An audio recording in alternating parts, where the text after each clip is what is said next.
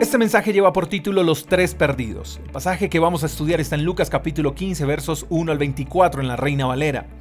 Jesús se encuentra hablando con un grupo de personas y pareciera de manera insistente hacerles entender a sus oyentes que hay algo que se está perdiendo y que necesita con urgencia ser rescatado. Entonces Jesús en el pasaje de Lucas capítulo 15 versos 1 en adelante comienza a relatar acerca de la parábola de la oveja perdida.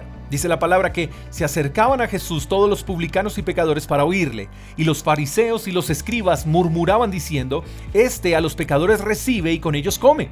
Entonces él les refirió esta parábola diciendo, ¿Qué hombre de vosotros teniendo cien ovejas, si se pierde una de ellas, no deja las 99 en el desierto y va tras la que se perdió hasta encontrarla? Y cuando la encuentra, la pone sobre sus hombros gozoso y al llegar a casa reúne a sus amigos y vecinos diciéndoles gozaos conmigo porque he encontrado mi oveja que se había perdido. Os digo que así habrá más gozo en el cielo por un pecador que se arrepiente que por 99 justos que no necesitan arrepentimiento.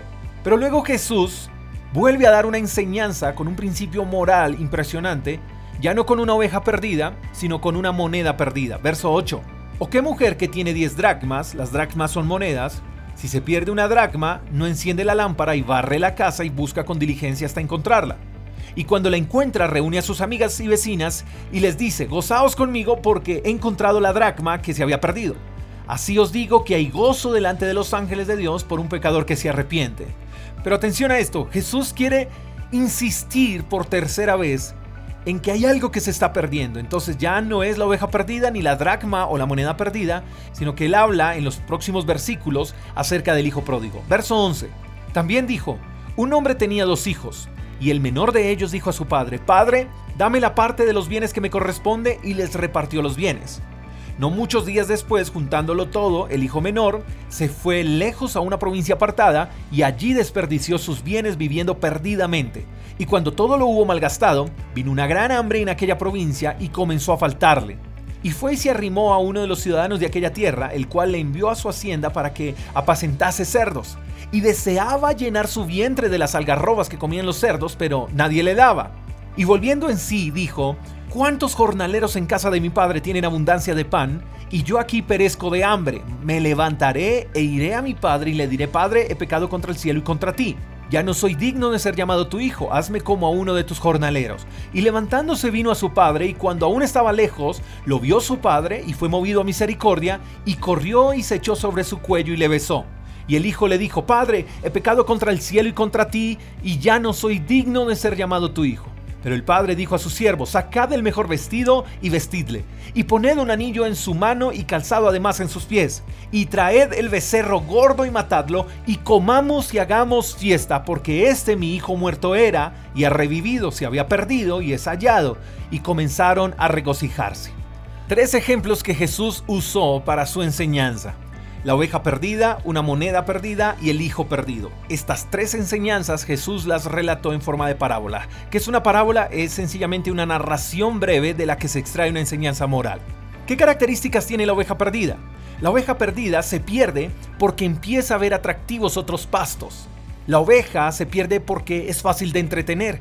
Es de los pocos animales que mantienen su cabeza en alto. Siempre mantienen su cabeza hacia abajo porque a toda hora tienen hambre. Otra característica de la oveja es que se pierde por falta de atención del pastor. Las ovejas, por ejemplo, no perciben el peligro, por eso suelen salirse del redil.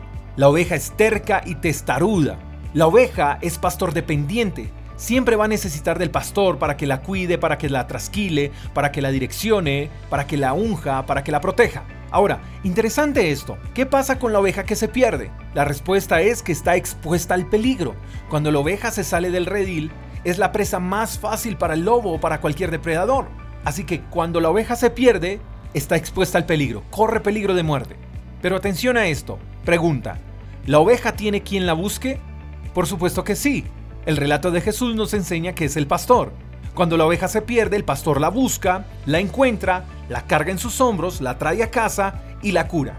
El pastor cura a la oveja en la casa, en el redil. Es interesante esto, el pastor va y busca a la oveja, pero no la cura en el sitio donde la encontró. Él necesita traerla al redil, necesita traerla a la casa, porque en la casa es donde la oveja va a tener los mejores cuidados. Así que tú y yo no podemos pretender ser curados lejos de la casa de Dios. Ahora hablemos de la moneda perdida. ¿Qué representa la moneda perdida o la dracma? Representa aquellas personas que se pierden dentro de la casa. Dice la Biblia que la moneda se perdió dentro de la casa, no lejos de casa a diferencia de la oveja. Se perdió dentro de la casa. Quiere decir que son personas que asisten a la iglesia, pero ni son ovejas ni son hijos. Son personas que al igual que el dinero son inestables y rotan por muchas manos. Son personas que no hacen comunidad, que están dentro de la casa, pero los de la casa no los conocen, porque no hacen comunidad, son aquellas personas que llegan a la iglesia y llegan tarde y termina el servicio y no hacen comunidad, sino que como dice el adagio popular, salen como volador sin palo. Entonces, ni conocen a nadie y nadie los conoce a ellos. Son personas que asisten a una iglesia, pero no asumen procesos de transformación. O sea, no se involucran en, procesos de discipulado, no aceptan entrenamientos de liderazgo. Y lo peor de todo, son personas incluso que quizás puedan ser discipuladas, pero no les gusta o no tienen motivación para discipular o para liderar a otros. Recuerdo que en cierta ocasión tenía unos ahorros en monedas y cuando destapé los ahorros algunas monedas se habían puesto de color como negro, sucio, se habían envejecido. Y yo no sé usted, pero a mí me da pena pagar algún artículo o algún servicio con un billete dañado, con un billete roto, con un billete remendado o con monedas sucias. A mí personalmente me da mucha pena. Pero me llamó la atención algo.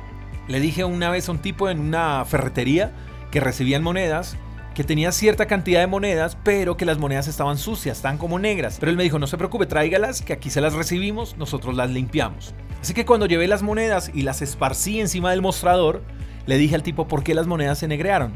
El tipo me dijo algo curioso y su respuesta fue, porque no se usan. Así que la moneda o la dracma de la cual estaba hablando Jesús hacía referencia a aquellas personas que pierden su brillo. Óigase esto, que pierden su brillo porque poco se usan, porque no tienen un uso frecuente, constante y un uso útil. En pocas palabras, estas monedas se negrean o estas personas que representan las dracmas o las monedas se ponen viejas, pierden su brillo porque no se involucran y porque no se dejan procesar. Son personas que están mal, pero nunca piden ayuda y son fáciles de reconocer, porque son personas a las cuales usted les pregunta, ¿cómo estás? bien, pero por dentro están nadando en un mar de problemas, de dificultades. Entonces son personas que no abren su corazón, son personas que no se muestran vulnerables, son personas que se muestran perfectas, que siempre fingen estar bien, pero realmente no brillan porque no aceptan procesos de transformación en su vida. Son personas que pierden su brillo porque están escondidos, sin uso. Nadie los conoce y tampoco ellos conocen a nadie. ¿Qué pasa con la moneda que se pierde? Pierde su brillo. La moneda que se pierde pierde su brillo. Deja de ser útil. Lo curioso es que la oveja que se pierde en casa, por pocos días la gente pregunta por la moneda, por la dracma. Pero después la gente deja de preguntar por aquella moneda que se perdió. Ya ni le interesa. Ya la gente cree que se perdió. Ni siquiera saben dónde están. Quiero preguntarte algo. ¿La moneda tuvo quien la encontrara? La respuesta es sí. Y el relato de Jesús dice que fue el dueño de la casa, la dueña de la casa, barrió la casa y encontró la dracma, la moneda. Entonces tenemos dos ejemplos, una oveja perdida que tiene un pastor que va y la busca y la cura, y tenemos una moneda que se pierde en la casa, pero también tiene alguien que la rescate, que es el dueño de la casa, que barre la casa, la encuentra y se alegra por encontrar esa moneda perdida. La moneda que se encuentra en casa se encuentra para que recupere su brillo y para que pueda ser usada.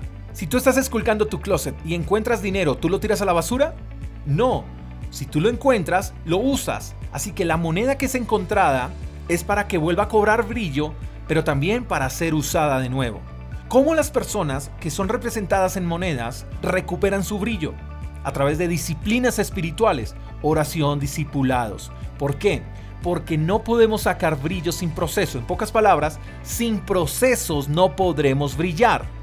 Una persona que se niegue a involucrarse en procesos de transformación difícilmente va a volver a obtener su brillo y difícilmente va a ser útil. Tercer ejemplo de Jesús, el hijo perdido. El hijo no es oveja ni es moneda. Atención a esto y quiero repetirlo. El hijo no es oveja ni es moneda. A diferencia de la oveja y la moneda, el hijo tiene raciocinio. El hijo conoce la casa, sabe cómo funcionan las cosas de la casa, hace parte de la casa, conoce el Padre y tiene además beneficios.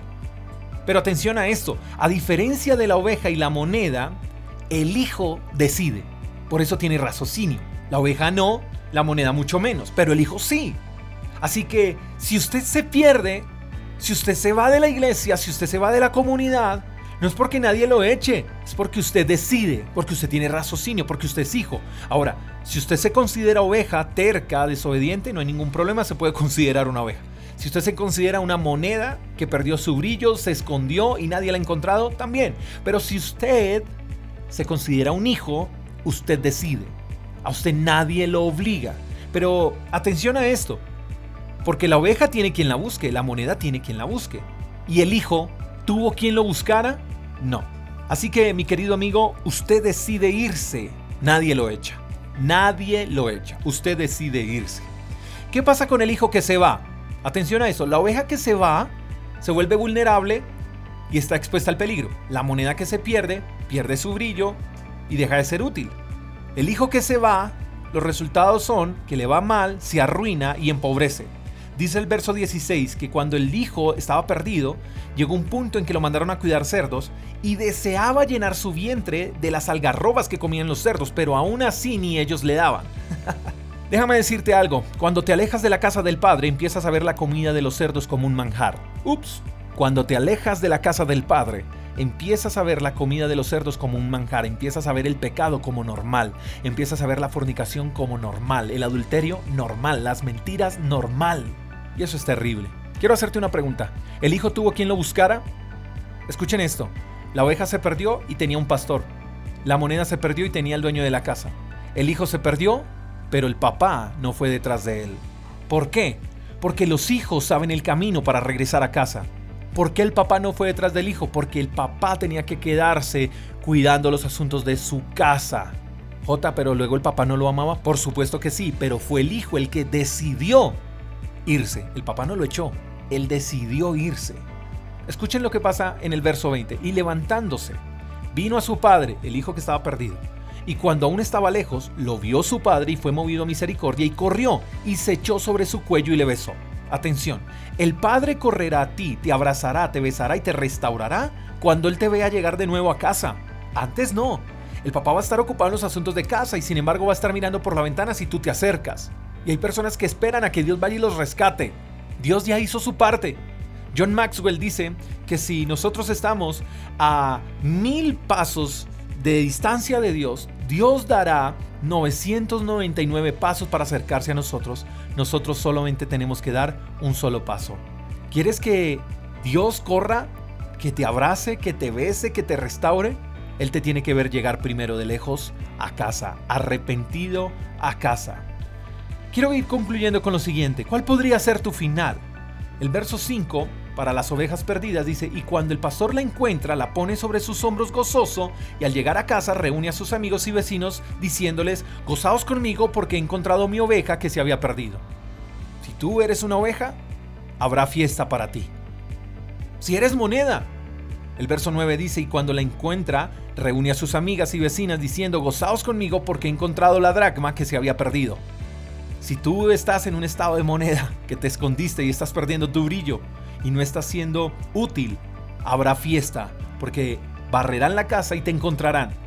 Dice el verso 22, el padre dijo a sus siervos, sacad el mejor vestido y vestidle, y poned un anillo en su mano y calzado a sus pies, y traed el becerro gordo y matadlo, y comamos y hagamos fiesta. También habrá fiesta para ti. Quiero cerrar con lo siguiente, no es malo ser oveja, porque todos pasamos por el proceso de oveja. Todos en algún momento fuimos tercos, desobedientes, pastor dependientes, necesitamos que nos disipularan, que nos entrenaran. Y en algo seguimos conservando algo de oveja. Pero no podemos quedarnos siendo ovejas para siempre. Tenemos que crecer, tenemos que madurar. Tenemos que empezar a ser útiles. Así que no es malo ser oveja. Malo si te quedas pensando que todo tu proceso de fe y de maduración tiene que ser como una oveja. Quizás estás como una oveja. Eres testarudo, eres desobediente, eres terco. Te han parecido más atractivos otros pastos que los que encontrabas en casa. Y sin darte cuenta te alejaste, te perdiste. Pero si tú quieres volver a casa, el pastor te va a encontrar. Te va a traer y te va a sanar y va a haber fiesta. Si eres una moneda, que quizás maduraste un poco y ya no eras oveja, sino que fuiste una moneda que dabas brillo y eras útil, pero te escondiste, te apartaste, perdiste tu brillo. El maestro barrerá la casa y te encontrará, pero te encontrará para introducirte en un proceso de transformación, un proceso que te hará brillar de nuevo y te volverá a dar todas las herramientas para ser útil. Y si eres hijo, te has ido de la casa, conociendo a Dios, conociendo tu posición como hijo, conociendo los beneficios en casa. Si en algún momento decidiste irte de casa y me estás escuchando por casualidad, déjame decirte que sabes cómo regresar a casa. Y si regresas a casa, el Padre te verá de lejos, correrá a ti, movido en compasión y misericordia, te abrazará, te besará y hará una fiesta por tu regreso. Hay una fiesta esperando por ti. ¿Cuál de los tres arrepentidos eres? Te mando un fuerte abrazo. Hasta la próxima. Chao, chao.